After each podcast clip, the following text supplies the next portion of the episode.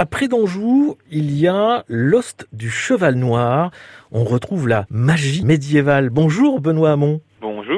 L'ost du cheval noir, racontez-nous ce que c'est exactement. Alors l'os du cheval noir, c'est euh, une bande de passionnés d'histoire euh, qui, euh, quand ils étaient petits, rêvaient d'être chevaliers ou de plonger à corps perdu dans l'histoire. Et ça fait maintenant plus de dix ans que l'on existe, d'abord sur la Bretagne et puis après sur la Mayenne. Et donc on reconstitue, on évoque, on présente au public la vie des personnes de cette époque-là, du Moyen Âge, et plus particulièrement autour du XIIIe, XIVe siècle. Les chevaliers. Dans l'imaginaire, c'est beaucoup les chevaliers, c'est ce que les enfants et même les adultes recherchent et tout. Donc oui, c'est souvent euh, les chevaliers. Et eh ben, qui dit chevalier dit cheval. Donc on a des cavaliers, euh, on a des chevaux aussi, pas pour organiser des, petits combats, des petits tournois. Euh, on a aussi des, des escrimeurs à pied pour combattre à leur tour vous présentez, comment on peut dire, des spectacles véritablement ou des prestations Comment ça, ça marche? Il y a différentes versions. On va avoir euh, ce que nous on appelle les ateliers, où là on va vraiment être en présentation euh,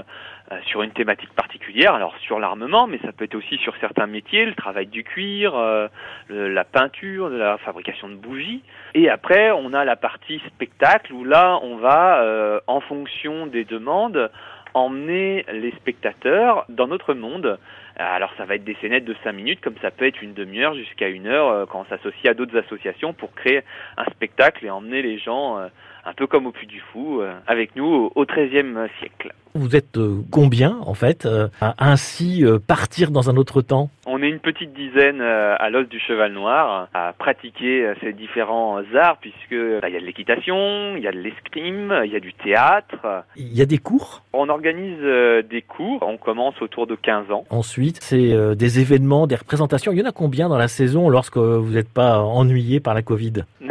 Ça va varier entre 5 et 10 événements, mais on a aussi euh, des ateliers de préparation. Quand on part sur certaines prestations, euh, c'est 2 à 3 tonnes de matériel qu'il faut déplacer à chaque fois. Il y a plusieurs journées ou week-ends de préparation répartis sur l'année pour vous rejoindre si euh, certains ont tout à coup des envies de revêtir euh, une cote de maille euh, On vous joint comment? Alors la première partie ça va être la prise de contact. Donc ça vous pouvez trouver nos coordonnées sur le site de la mairie de Prédanjou ainsi que sur Facebook. Voilà, donc on peut avoir un bel aperçu sur votre page Facebook Lost du Cheval Noir. Merci Benoît Hamon. Merci à vous. Au revoir. Au revoir, à bientôt.